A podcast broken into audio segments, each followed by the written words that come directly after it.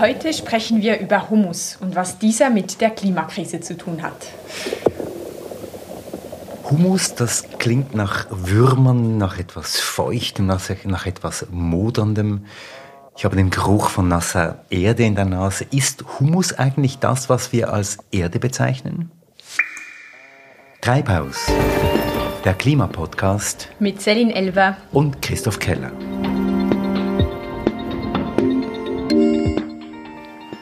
Humus als Erde zu bezeichnen, das ist etwas ungenau, ein Allerweltswort. Aber mit allem, was du davor gesagt hast, triffst du die Sache so ziemlich auf den Kopf. In erster Linie ist Humus etwas, was lebt. Forscherinnen ziehen deshalb den Begriff der organischen Bodensubstanz vor. Zuerst zerkleinern Schnecken, Asseln, Tausendfüßler, Regenwürmer oder Insekten Pflanzenreste, die auf der Oberfläche liegen, in kleine Teile. Winzlinge wie Milben oder Springschwänze verschlingen diese Häppchen dann wieder um und bieten damit die Lebensgrundlage für Bakterien und Pilze. Also das ist ein richtiges Gelage, was da stattfindet mit Schmatzen und Grunzen und Knistern und Knacken. Hören wir noch mal rein, wie das klingt, wenn das passiert, was wir eben geschildert haben.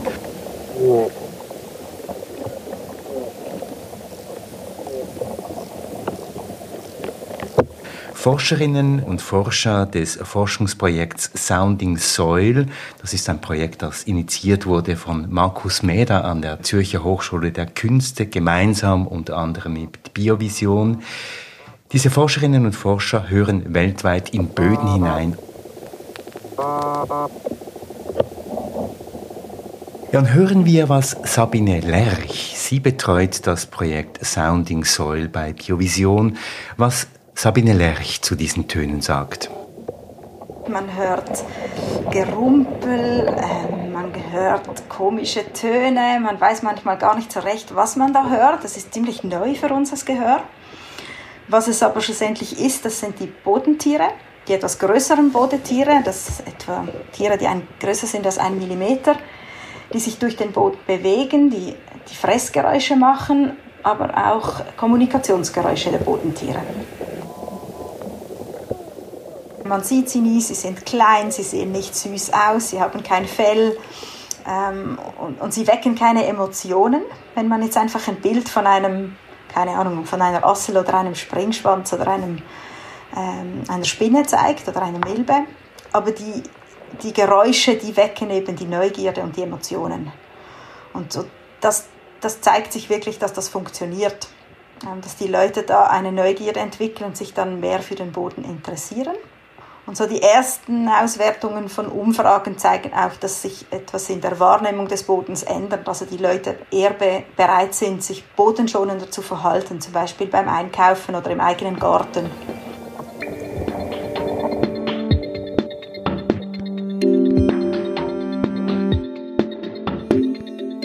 Pflanzenreste, das organische Material, gehen also durch Milliarden kleinste Mäuler dieser Umsetzungsprozess, dieser Abbauprozess, dieses Gefresse wollen wir uns heute etwas genauer anschauen. Denn Kohlenstoff, also das C von CO2, das chemische Element C, spielt da eine ganz spezielle Rolle im Boden. Der Kohlenstoff im Boden kommt aus dem abgestorbenen Pflanzenmaterial. Die Pflanzen, die holen sich, das wissen wir ja äh, aus dem Biologieunterricht, die holen sich den Kohlenstoff mit Photosynthese aus der Luft. Der so eingebaute Kohlenstoff der Pflanzen landet dann später im Boden, wenn die Pflanzen sterben. Durch den Abbau der Bodenorganismen wird ein Teil dieses Kohlenstoffs wieder zu Kohlenstoffdioxid, also zu CO2 und anderen Treibhausgasen umgewandelt und gelangt so wieder in die Luft. So viel eben Biologieunterricht. Die Frage ist bloß, wann und wie das passiert, wie dieser Kohlenstoff wieder in den Kreislauf tritt. Wie geht das, Selin? Ja, also im Prinzip lässt sich organischer Kohlenstoff im Boden speichern. Wie lange der Kohlenstoff im Boden, im Humus bleibt, das kommt aber auf die Art des organischen Materials an, aus dem er stammt.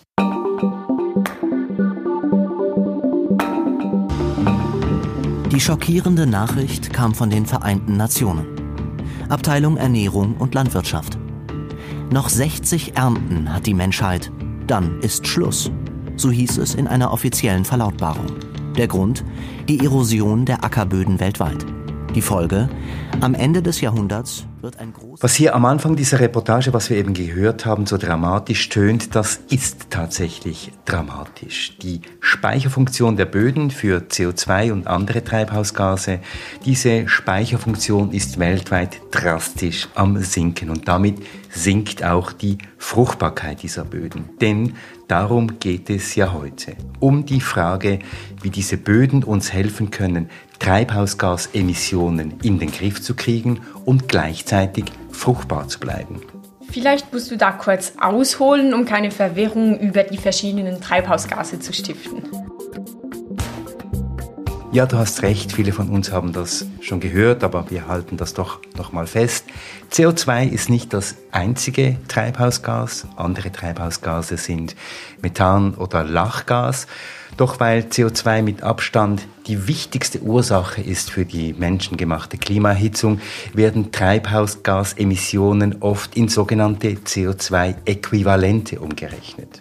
Doch wenn wir über Böden sprechen, spielen die anderen Treibhausgase eben auch eine wichtige Rolle. Wir sprechen deshalb heute in dieser Folge ganz allgemein von Treibhausgasen. Klammer zu. Ja, und damit zurück zur Speicherfunktion von Humus. Über den natürlichen Lebenszyklus der Pflanzenwelt reichern sich Treibhausgase im Humus an. Und es geht jetzt darum, diese Funktion gezielt zu nutzen, gewissermaßen den Speicher zu erweitern und dann sprechen wir von einer biologischen Treibhausgassenke. Ja, der Unterschied zwischen Speicher- und Senkenfunktion, der ist nicht ganz einfach. Ganz grundlegend, diese gespeicherten Treibhausgase können schnell wieder aus dem Boden raus. Und zwar in großen Mengen, wenn zum Beispiel der Boden mit dem Flug bearbeitet wird oder ein Feuchtgebiet trockengelegt wird, damit das Land bebaut werden kann. Das alles macht Böden eben auch zu einer Treibhausgasquelle. Böden haben eine Schlüsselrolle bei der Klimaerwärmung. Sie sind nach den Ozeanen der größte Kohlenstoffspeicher und gleichzeitig eine der wichtigsten natürlichen Quellen für Kohlenstoffdioxid CO2. Geben die Böden viel davon frei, könnte das die Atmosphäre zusätzlich aufheizen. Seit mehreren Jahrhunderten sinkt der Kohlenstoffgehalt in Böden weltweit. In Zahlen gesagt, in Ackerböden drei bis sechs Prozent. Das hat zwei Gründe. Erstens wird bei der Überführung eines natürlichen in ein landwirtschaftliches Ökosystem ein großer Teil der Pflanzen als Ernte weggeschafft und dann konsumiert gegessen. Das ist etwa 50 Prozent. Deshalb fehlt das organische Material dann auf diesen Böden. Zweitens, entweichen bei Trockenlegung von Feuchtgebieten, bei sogenannten Torfböden, große Mengen an Treibhausgasen. Und für die Klimaerhitzung aktuell ist vor allem dieser zweite Punkt ausschlaggebend. Die Entwässerung von Torfböden verursacht weltweit jährlich mehr Treibhausgase als der Flugverkehr weltweit vor Corona. Und da haben wir das Entweichen von CO2 durch das Brachlegen von Äckern gar noch nicht eingerechnet.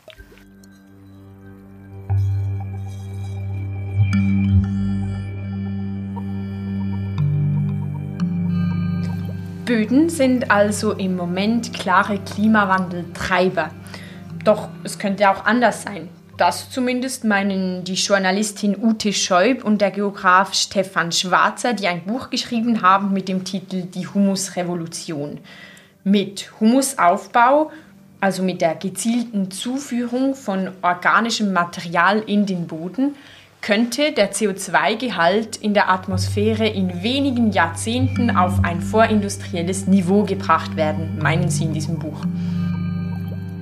Wir haben eben schon über Boden gesprochen. Herr Schwarzer, herzlich willkommen. Sie sind Co-Autor des Buches Die Humusrevolution. Halte ich gerade mal ins Bild. Ich muss fairerweise sagen, das sieht normalerweise grün aus, aber weil wir in einem virtuellen Studio sind, gibt es eine Falschfarbe. Diese Humusrevolution, um was geht's da? Ja, es geht vor allen Dingen ähm, darum aufzuzeigen, dass wir aus äh, der bestehenden Landwirtschaft, die äh, Ressourcen abbaut, die äh, schädigend für die Natur und teilweise auch für den Menschen ist, äh, wegkommen können in eine Landwirtschaft, die äh, Ressourcen wieder aufbaut. Also statt Treibhausgase, die das Klima verändern, so wie es jetzt ist, ähm, CO2 zurück aus der Atmosphäre in den Boden, um Boden aufzubauen, um Humus aufzubauen, um den Ja, dieses Buch, Selin, hat ja eine regelrechte Humus-Euphorie ausgelöst.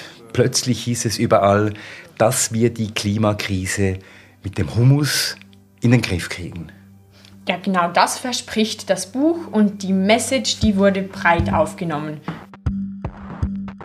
Die Idee, dass Humus zu einem wichtigen Faktor in der Klimakrise werden könnte, gab es auch schon vorher. Aber mit der Publikation dieses Buches kam die Sache dann so richtig in Fahrt. Ziemlich rasch sprang auch der Zertifikatshandel auf den Zug auf. So verkaufen heute Unternehmen wie CarboCert in der Schweiz und in Deutschland CO2-Zertifikate auf der Basis von Humusaufbauprojekten. Auch das Schweizer Unternehmen MyClimate hat Humusprojekte. Und das ist ja jetzt doch eine etwas heikle Angelegenheit. Ja, vor lauter Humus-Euphorie werden oftmals ein paar wichtige Knackpunkte ausgelassen. Ganz so einfach geht die Rechnung mit dem Humus nämlich nicht. Knacknüsse, sagst du, ähm, Selin. Beginnen wir vielleicht mit dem soeben erwähnten Buch Die Humusrevolution von Scheub und Schwarzer. Ein kleines Detail, das die Autorinnen, sagen wir mal, nicht ganz so klar kommuniziert haben dass das Versprechen des Humusaufbaus eingehalten werden könnte, müsste viel mehr Humus aufgebaut werden, als die Landwirtschaft seit ihren Anfängen vor 10.000 Jahren weltweit abgebaut hat. Denn gleichzeitig wie der Kohlenstoffgehalt in den Böden abnahm, wurden seit der Industrialisierung fossile Brennstoffe im großen Stil verbrannt. Bauen wir also Humus auf, machen wir im besten Fall die Bodendegradation wett, nicht aber das Verbrennen fossiler Brennstoffe. Sicherlich können die Böden äh, das Klimaproblem nicht lösen. Das Klimaproblem ist ein Problem der Emission der fossilbötigen äh, Brennstoffe, des fossilen CO2. Das sagt Jens Leifeld, Leiter der Fachgruppe Landwirtschaft und Klima bei Agroscope, dem Forschungsinstitut für Landwirtschaft des Bundes.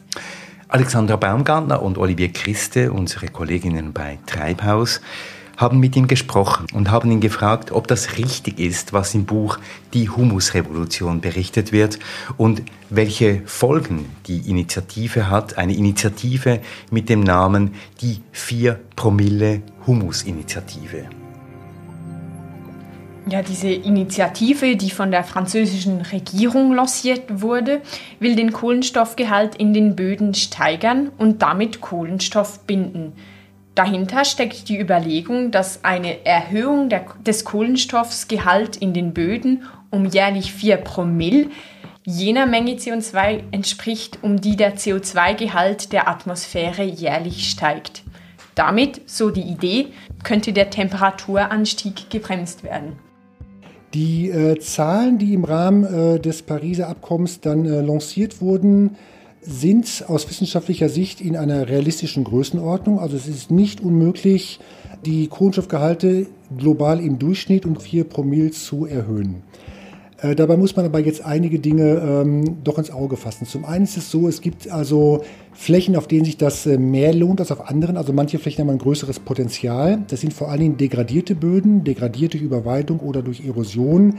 Die finden sich jetzt in der Schweiz normalerweise nicht, aber es gibt viele Gegenden in der Welt, wo es degradierte Böden gibt, wo ein Aufbau von organischen Materialien stattfinden kann, wenn man die Bewirtschaftung verbessert. Eine verlockende Idee und diese verlockende Idee hat dazu geführt, dass die Wissenschaft von Seiten der Politik tatsächlich den Auftrag auch bekommen hat, mit der Senkenfunktion der Böden sich mal ernsthaft auseinanderzusetzen. Das Potenzial insgesamt, wie ich sagte, wird in der Wissenschaft auch als solches äh, als erheblich eingestuft. Die Umsetzung dieses Potenzials hingegen ist eine ganz andere Geschichte. Das hat nämlich auch eine politische sowie ökonomische Dimension und nicht nur eine rein naturwissenschaftliche. Die Sache ist aus wirtschaftlicher und politischer Sicht komplexer. Gesteuert werden soll das Ganze zu einem großen Teil über CO2-Zertifikate. Auf welcher Informationsgrundlage CO2-Zertifikate vergeben werden sollen, ist aber umstritten. In einer Studie von Agroscope wird das Ganze dargestellt. Es werden vier problematische Punkte im Zusammenhang mit CO2-Zertifikaten auf der Basis von Böden als Treibhausgassenken genannt. Und diese vier schwierigen Punkte, die lauten folgendermaßen. Erstens sei es sehr aufwendig, den Kohlenstoffgehalt der Böden überhaupt zu messen. Zweitens sei eine vorübergehende Erhöhung des Kohlenstoffgehalts in keiner Weise dauerhaft gesichert, weil die Kohlenstoffeinlagerung in Böden ist prinzipiell ja reversibel, der Gewinn deshalb auch immer gefährdet. Drittens, so heißt es, drittens müsse sichergestellt werden, dass die Kohlenstoffsenke auch wirklich als Folge der Zertifizierung stattfindet und nicht sowieso anfallende Senken zertifiziert werden. Und viertens bedarf es dann noch einer genauen Untersuchung, ob die in einem Projekt vermiedenen Emissionen nicht einfach in andere Länder ausgelagert werden. Also eine ziemlich komplexe Angelegenheit. Also ich denke, äh, ein guter erster Schritt wäre, dass man nicht von der Senkenfunktion, sondern von der Speicherfunktion spricht. Die ist auf jeden Fall gegeben, da sind wir uns absolut sicher. Und die Senkenfunktion wäre eigentlich eine Vergrößerung des Speichers durch bestimmte äh, Bewirtschaftungsmaßnahmen. Und äh, das Komplizierte in der Diskussion ist einfach, dass wir wissen, dass es solche Senken gibt, dass wir die auch in verschiedenen Experimenten, auch auf Ebene von Betrieben, sogar von Regionen sehen aber dass wir sie nicht immer so einfach quantifizieren können. wenn es dann zu der Frage kommt der Anrechenbarkeit von solchen Senken, dann brauchen wir Zahlen in Form von Tonnen CO2 oder Tonnen Kohlenstoff. Und da beginnt die Schwierigkeit, dass die genaue Ausweisung der Größenordnung und die Langfristigkeit äh, des Effektes, dass wir die nicht ohne weiteres genau quantifizieren können.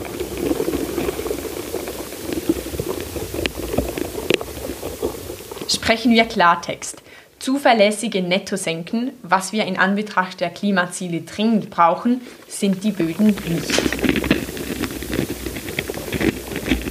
Der Hauptzweck der ganzen Geschichte ist natürlich, dass man die Bodenfruchtbarkeit erhält oder verbessert.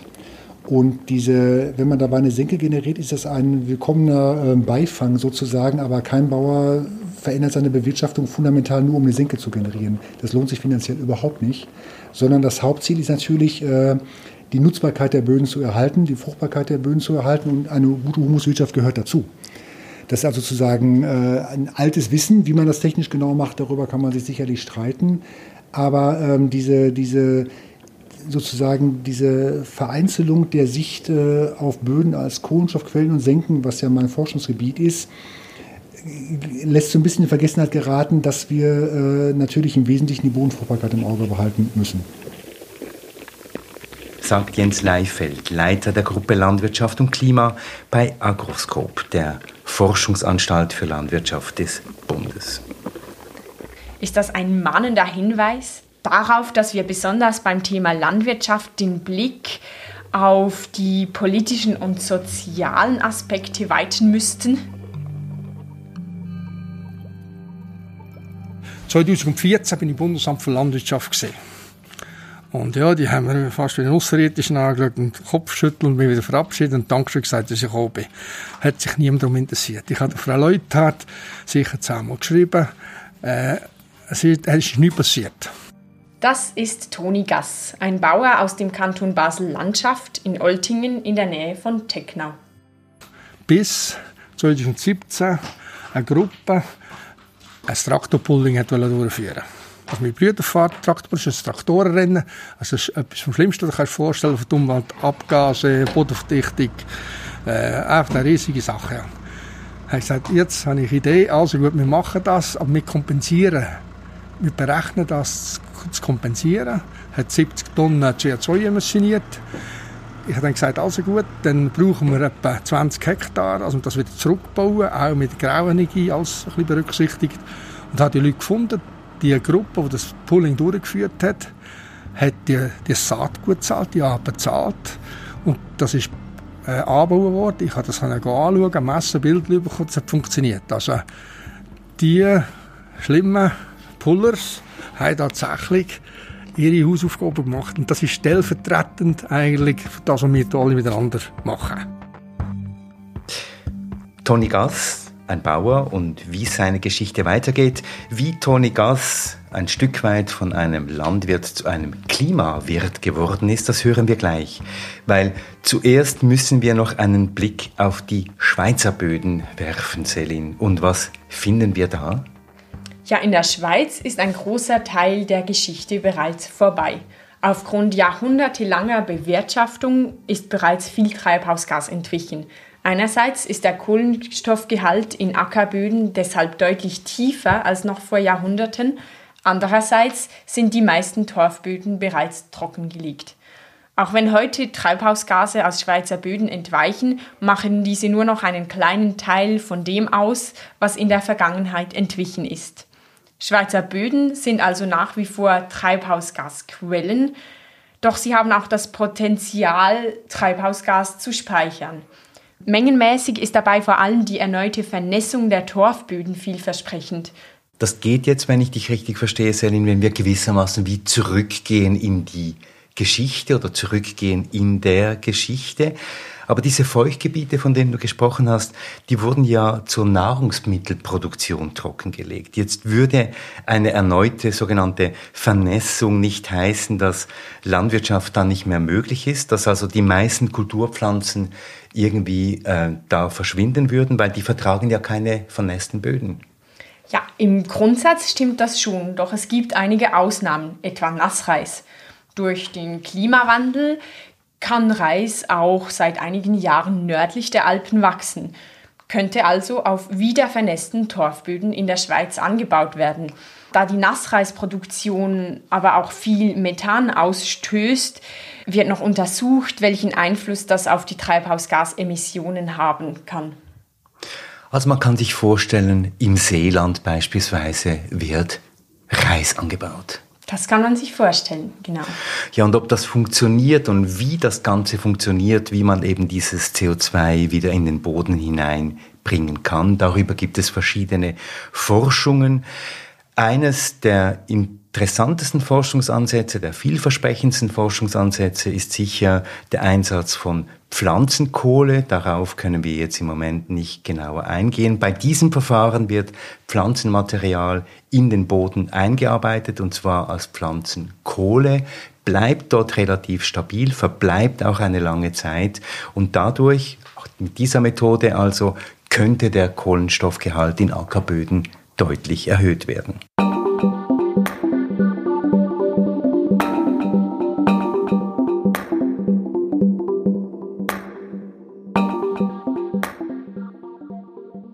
Fassen wir zusammen. Humusaufbau und die Erhöhung des Kohlenstoffgehalts in Böden ist grundsätzlich nichts Schlechtes, da steckt viel Potenzial drin. Aber Initiativen wie die 4 Promille Humus-Initiative vermitteln, dass die Landwirtschaft unser neuer Klimafilter sei, dass die globalen CO2-Emissionen aus der Atmosphäre gefiltert werden durch Böden, indem sie Kohlenstoff aufnehmen. Davon ist aber nicht auszugehen. Aktuell lauten Schätzungen, dass Böden im Idealfall 20 Prozent der jährlichen menschengemachten Treibhausgase aufnehmen könnten. Das allerdings nur, wenn weltweit strikte Maßnahmen umgesetzt werden. Realistischere Schätzungen gehen eher von 5 bis 10 Prozent aus. Das heißt also, die Böden müssen in Bezug auf die Klimaerhitzung und als mögliche Lösung als Teil eines großen Puzzles verstanden werden. Also da spielen dann eben die Emissionen aus fossilen Energien spielen eine ganz große Rolle. Da spielen aber auch die Aufnahmemöglichkeiten der Ozeane, der Urwälder und so weiter spielen. Die spielen alle eine Rolle. Genau, das Ganze ist ein großes System, das von vielen Faktoren abhängt. Egal wie man es dreht und wendet, Böden werden nicht in der Lage sein, auch nur annähernd die CO2-Emissionen aufzunehmen, die durch die Verbrennung von fossilen Brennstoffen frei werden. Dennoch bieten sie ein großes Potenzial. Landwirte und Landwirtinnen haben große Möglichkeiten. Christoph, du hast dir angeschaut, was es real heißt, diese Verantwortung ernst zu nehmen und hast den Landwirt Tony Gass getroffen. Er versucht, einen, seinen Anteil zur Bewältigung der Klimakrise zu leisten. Ja, Toni Gass, das ist der Mann, den wir vorhin gehört haben. Sein Hof liegt schön auf den Höhen von Oltingen im Kanton Basel-Landschaft und dort habe ich ihn besucht. Speziell ist vermutlich gar nicht. Wir betreiben Landwirtschaft, versuchen alle, wie alle anderen auch, Ende Monat Rechnungen zu zahlen und verschiedene Konzepte. Eins von unseren Konzepten ist mit Direktvermarktung, aber auch äh, in der moderneren Geschichte von Permakulturen, wobei das überhaupt nicht modern ist. Ich mag mich noch zurückerinnern, ich habe Jahrgang 61, also vor den 60 Jahren, und in den 60 Jahren, das war eine völlig normale Betriebsweise gewesen, wo man mit sehr wenig Chemie und sehr wenig Düngung und fast keine Mechanisierung geschafft hat, ja. Ja. Jetzt versuchen wir aber mit Photovoltaik und Elektrologistik äh, ein bisschen etwas zu machen. Landwirtschaftsmaschinen sind andenkt, aber noch nicht in der Praxis. Und warum machen Sie das? Ja, das ist ein ziemlich offensichtliches Problem. Also, ein bisschen etwas müssten wir der Klimaerwärmung entgegensetzen. Nebst dem ist das ein urschweizerisches Bedürfnis, autark zu sein, selbstständig zu sein. Ich kann es nicht recht verstehen, was äh, die rechte Politik da nicht aufgesprungen ist, schon längstens, weil es ist eigentlich ein, ein unpolitisches Thema, es ist ein wirtschaftliches Thema. Wenn man die Energie selber herstellen kann, ist man doch unabhängig, ja. Sie stellen sich selber auf, Sie versuchen mit Permakultur und jetzt ist eins von Ihren grossen Themen ist ja der Humus. Warum ist Humus für den Toni Gass so ein grosses Thema? Ja, das ist eine alte Geschichte. 2012 habe ich mit dem angefangen, also gehirnt, was könnte ich dazu beitragen und probiert zu analysieren, was eigentlich da genau abgeht. Jetzt ist mit der fossilen Aufkonzentrierung, das sind 10 Milliarden Tonnen umgerechnet in äh, Erdöl, ein Problem entstanden. Die letzten 50 Jahre haben wir so viel CO2 in die Atmosphäre pumpt, dass das ein, ein Überangebot ist, wo, wo Probleme verursacht. Und mein Gedanke wäre, es müsste wieder zurück, was hergekommen ist, also es müsste wieder in den Boden. Und das begnadetes Gefäß, vermutlich das einzige, das das aufnehmen kann, wäre der Boden, also der Humus, die Humusschicht speziell dort dran ist, dass in den letzten 50, vielleicht 100 Jahren in der intensiven Landbewirtschaftung etwa die Hälfte vom Humus verloren gegangen ist. Also sublimiert in die Atmosphäre, das kommt noch dazu. Also, die Hälfte ist verloren gegangen? Also im Ackerland messen wir heute 2,5-3 Prozent Humusgehalt. Da müsste ich 6 und mehr haben, wenn man äh, einen Boden nicht bearbeitet, Waldboden zum Beispiel oder auch äh, Wiesland, könnte da 6, 8, 9 Prozent Humus haben. Und da ist verloren gegangen. Also übersetzt, der Ackerboden hat problemlos genügend Platz. Nebst dem wäre es eine Win-Win-Situation. Also wenn der Humus aufgebaut wird in der Humusschicht, ist er äh, trockenheitsresistenter, es wächst besser. Also man hat äh, das Klima entlastet und gleichzeitig äh, Böden verbessert. Im Hinterkopf, also die besten, die wir sehen können, wären Terra Preta, das sind amerikanische Indianer. Die haben es geschafft, als meterweise Schicht und dort ist das, ist das Thema auch sichtbar. Ja. Und äh, bescheiden ist, dass wir zwar auf dem Mars können fliegen aber noch nicht recht herausgefunden, wie, wie die das gemacht haben. Also, wir sind da erste Schritte und kein weiß recht, es geht und alle kämpfen oder viele kämpfen und versuchen es. Ja. Warum ist die Humusschicht so zurückgegangen? Warum sind wir heute bei 1 bis 2 Prozent und warum sollte, könnte man eigentlich viel mehr haben? Also 1 bis 2 Prozent ist der Region hier, so wie es mir bekannt ist. Noch dümmer sieht es in südlichen Ländern aus, wo sie Weinbau betreiben und Olivenhaine. Dort sind noch deutlich weniger rum, also etwa ein halbes Prozent. Warum? Äh, der Humus sublimiert zu CO2, wenn er nicht deckt, nicht bewachsen ist. Das ist eine von den äh, soll ich sagen, Erklärungen, die mir bekannt sind. Es gibt vielleicht noch Haufen andere. Auch das werden wir müssen herausfinden. Also, mein Ziel ist, schnellstmöglichst der Acker bedecken. Das heißt, die industrielle Landwirtschaft, so wie man sie hier betreibt, zerstört auf lange Sicht raus die Humusschicht. Sieht leider so aus, beziehungsweise ist keine Methode und kein Rezept, kein nachhaltiges bekannt, beziehungsweise wir sind dran, das herauszufinden, äh, dem Trend entgegenzuwirken. Jetzt hier hinter mir, das hellgrüne Land, dort äh, wächst eine Zwischenkultur, also wir begrünen äh, Getreidefelder, bis man wieder sagt, im Oktober mit einer Zwischenkultur. Die, die Maßnahme ist sehr effizient, weil der Zeitpunkt gegenüber vor 50 Jahren fast einen Monat früher gerutscht ist. Also das Zwischenbrach Zeitfenster ist deutlich länger geworden. Und es gibt enorme Biomasse. Also ja, 8 Tonnen TS können messen auf die Hektare mit dieser Mischung, die ich jetzt mache. Und ich wünschte mir, und bin fast sicher, dass ein Teil sich davon als Humus etabliert. Also das wird der Gegentrend. Ein Teil davon wird äh, Nährstoff für die Folgekultur, das ist ja soweit auch wieder ohne, ja.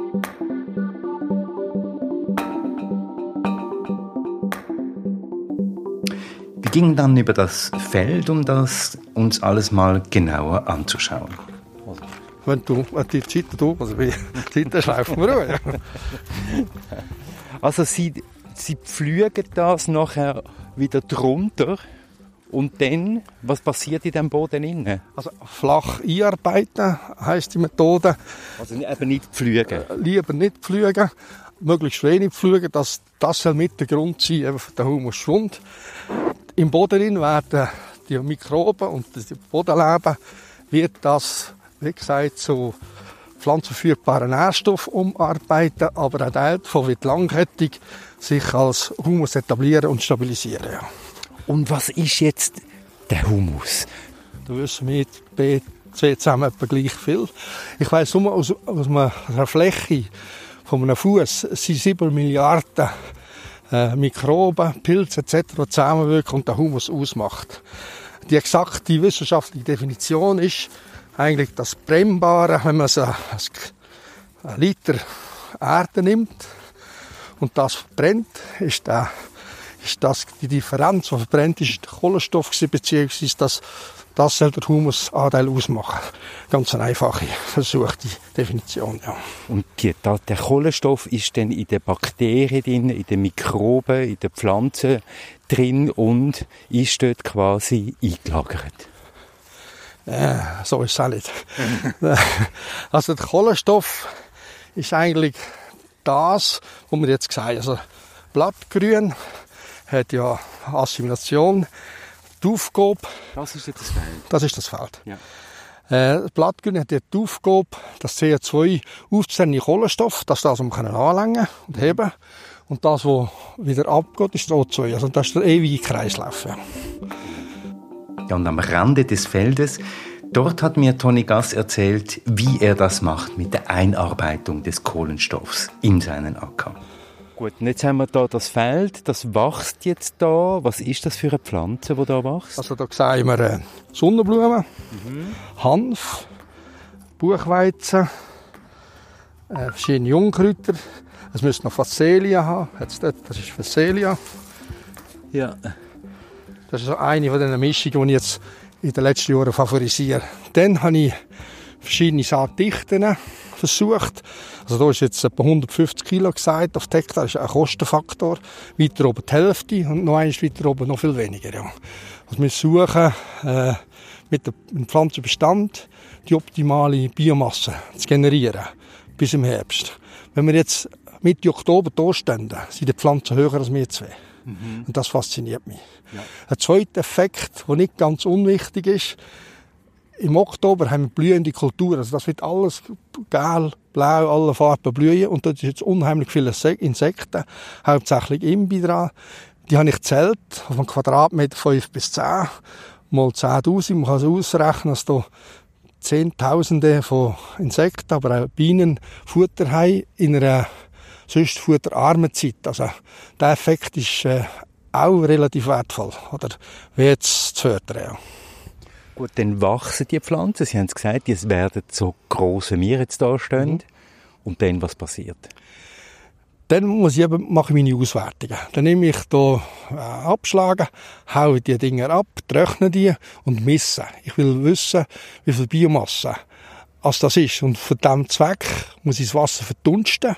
Das, das ist für nichts, das kann ich nicht berechnen. Dann bleibt etwa 10% äh, Trockensubstanz, sagen wir in der Landwirtschaft. Vier Fünftel von dem ist Kohlenstoff. Und dann kann ich sagen, aha, so und so viel Kohlenstoff ist zwei Fünftel vom, CO2, also das durch 10 mal 5 gleich CO2 gebunden ist. Dann kann ich aussagen, zum Beispiel, wenn jetzt 8 Tonnen THC auf einer Hektar sind das die Abgas von 40 kleinen Autos, die ein Jahr lang umgefahren sind. Das ist eigentlich wahnsinnig. Wenn ich das kann, kann das Nachbar, kann das die ganze Schweiz, die ganze Welt. Also, ist, äh, wenn man es dann hochrechnet, die ganze Welt hat gleich viel Land wie Südamerika, haben wir aber zu wenig CO2. Und das Trockenmaterial pflügen Sie nachher oder tun Sie nachher leicht unter der Erde dann? Genau, das wird äh, oberflächlich eingearbeitet. Der Bereich ist etwa 10 cm. Technik ist Mulchen ist nicht erwünscht, weil man killen natürlich den Insekten ohne Ende, schneiden, walzen. Mir fehlen die Mittel, also jetzt das alles ausreizen, wo man zu kommt. Aber mit den Mechanisierungsmöglichkeiten, die ich habe, denke ich, gelingt es, ist bis jetzt gelungen, ja. Also, der Tony Gas tut auf dem Feld, wo wir jetzt hier draufstehen, den CO2-Ausstoß von 40 bis 50 Autos pro Jahr einschaffen? Habe Kleine, kleine Autos. Kleine Autos. Also ich kann, kann, das, kann das definieren. Äh, 100 Gramm CO2-Ausstoß, 5000 Kilometer, 500 Kilo äh, CO2, habe ich richtig gerechnet. Dann die CO5, ich muss den Kohlenstoff beweisen, nicht das CO2, den Kohlenstoff beweisen. Und dann kommen wir auf die Rechnung, ja. Gut, und wenn das jetzt alle Bauern in der Umgebung machen, wenn das alle Bauern in der Schweiz würden machen, alle Bauern weltweit, sagt der Toni Gast, hätten wir zu wenig CO2. Vielleicht ein bisschen provokant, aber ich weiss, also in der Schweiz 100.000 Hektare für den Effekt äh, zur Verfügung stehen. Ich weiss, dass man es gewissen beruhigen, indem was man Verschmutzungsrecht in China, Brasilien, die ganze Welt kauft, eine Karte, das stellt am hindern.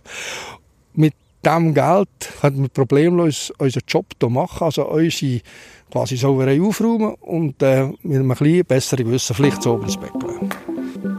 Auch Toni Gass ist sich bewusst, das, was wir vorhin ja schon sagten, dass man das nicht immer ganz genau berechnen kann. So genau kann er noch keine Aussagen machen, wie viel CO2 er denn nun genau in den Böden einarbeitet, aber er macht einen Versuch. Sie haben vorher Kosten angesprochen das ist ja nämlich jetzt auch keine rentable Veranstaltung, was Sie da machen.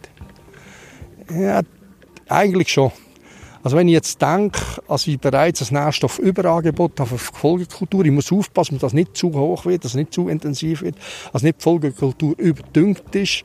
Und wenn ich jetzt den, den Dünger äh, nicht muss kaufen schlicht biologisch oder, oder äh, äh, mineralischer Dünger, äh, die, die Resistenz, die Trockenresistenz von diesen Böden verbessern. denke ich, hätte sogar rendiert, ohne dass ich noch grossartig Zuschüsse bräuchte. Aber wie mit allem braucht es einen richtigen Anschub. Ja. Und dann wäre halt dort Gottes Name Politik gefordert. Ja. Das heisst, dass mit dem ganzen Prozedere düngen Sie auch noch Ihren Boden? Genau, weil der größere Teil von der Biomasse wird nicht sich automatisch in Humus etablieren, beziehungsweise ich weiß noch nicht, was geht, beziehungsweise weiß nie, es geht. Mir fehlen Mittel, das können es beweisen. Ich habe schon die Wurzeln ausgegraben, ich habe das an der Messe, ich kann wirklich ziemlich genau aussagen, wie viel CO2 als gebunden ist die Pflanze auf der Hektar, also wegen mir auf 100 Kilo genau.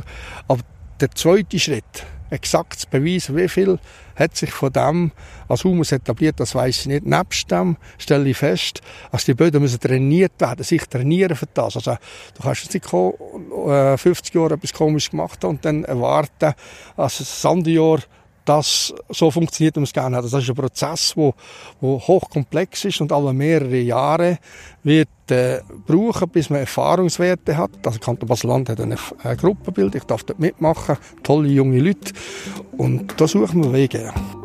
Ja, und auch das, was wir vorhin bereits erwähnten, dass Humus nicht einfach bleibt im Boden, sondern dass man ihm Sorge tragen muss, auch das hat mir Tony Gas bestätigt. Was ist der Moment, wo ein Humus anfängt, CO2 abzugeben?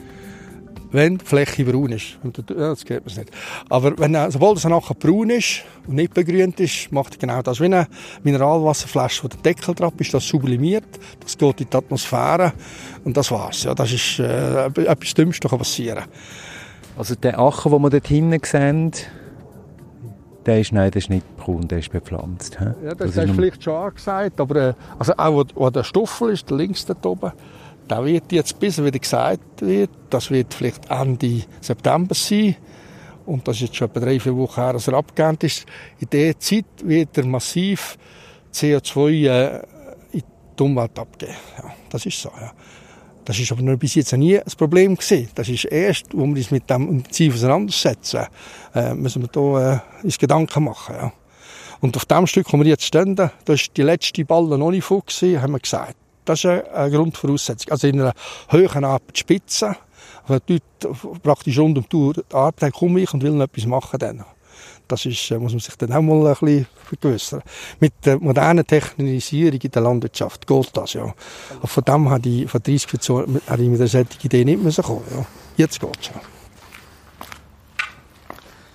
Aber weil man hat ja schon viel abgegeben, oder? Also das viele, was man abgegeben hat, auch aus der Landwirtschaft. Auch schon das müssen wir einfach zwingend zurücknehmen, oder? Wir haben dann noch einen Rundgang gemacht über seinen Hof. Er hat mir die Pferdekoppel gezeigt. Er hat mir gezeigt, wie er den Pferdemist für die Schweine aufarbeitet. Das ist Pflicht. Ich, ich sehe es ein bisschen so, wenn ich vor drei oder 200 Jahren Zoltigen gesagt habe, man braucht eine Kläranlage. Hat mir der Volk gezeigt, was ist eine Kläranlage, warum braucht es das? Ja.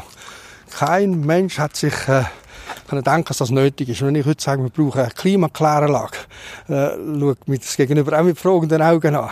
Aber es wird unsere Aufgabe sein, das Klima wieder zu klären, das aufzuräumen, was wir verursacht haben. Er hat mir die Photovoltaikanlage auf dem Dach gezeigt und dann haben wir uns an einen Tisch gesetzt, auf dem viele Papiere lagen mit Zahlen und Tabellen. Eben, sie glaubt, da bleiben stehen. Also Verschmutzungsrechte, da ist die Grafik. Die kaufen wir hauptsächlich in China. Äh, Brasilien sehe ich, Indien. Jetzt muss man irgendjemand erklären, was wir dort einkaufen. Mhm. X Millionen äh, verpuffen wir in die Gegend und man kann niemand erklären, für was das soll gut sein und wie das soll funktionieren. Was braucht China für uns verschmutzen? Denn hier, diese Grafik, habe ich versucht aufzuzeigen. Ja, und dieses Geld, das wir für CO2-Zertifikate ausgeben, diese Verschmutzungsrechte, die Toni Gass erwähnt, Zertifikate, die wir in China und anderswo kaufen, wir könnten sie anders einsetzen für mehr Humus in der Schweiz. Und zum Beispiel eine äh, Sache, das anstelle von der Politik umzusetzen wäre, wenn ich Vignetten würde verkaufen. Muss sich vorstellen, wie eine Autobahn-Vignette, könnte bei mir eine Klima- oder Öko-Vignette kaufen. Ich organisiere das bei mir und meinen Bauern, weil mit der ganzen Schweiz, weil mit ganz Europa, äh, die, diese Rückbau, diese Kampagne.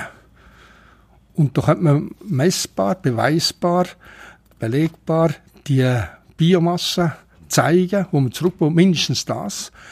Der zweite Schritt an, anstelle von Humus, das wird nicht so einfach zu beweisen, kann man aber mindestens Biomasse-Energie daraus herstellen mit, mit äh, äh, Biogas, dann fahren, heizen, was auch immer. Ja.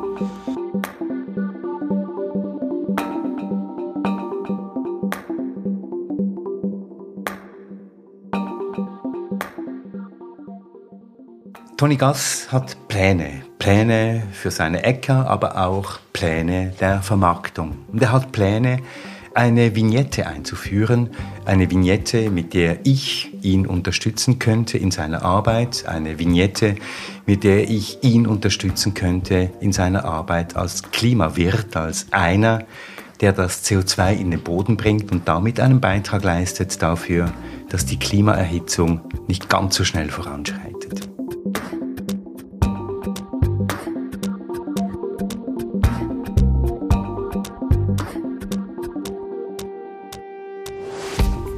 Danke, Christoph.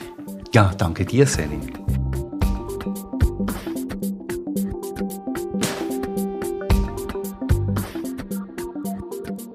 Danke an Alexandra und Olli für die sorgfältige Recherche und für das Gespräch mit Jens Leifeld. Ja, und in der nächsten Ausgabe geht es. Es geht ums Wasser. Treibhaus. Der Klimapodcast, eine Produktion von Podcast Lab mit den Recherchen von Olivier Christe und Alexandra Baumgartner, mit der Unterstützung von Samuel Schläfli und Simon Jäcki, mit der Musik von Lukas Fretz und mit Selin Elber und Christoph Keller. Treibhaus wird unterstützt von Swiss Clean Tech. Ihr findet uns auf Spotify, auf Apple Podcasts und auf unserer Webseite www.treibhauspodcast.ch. Wenn euch dieser Podcast gefällt, wenn ihr Anregungen habt, Kritik und vor allem auch Ideen, dann schreibt uns auf Facebook und per Mail an mail at treibhauspodcast.ch.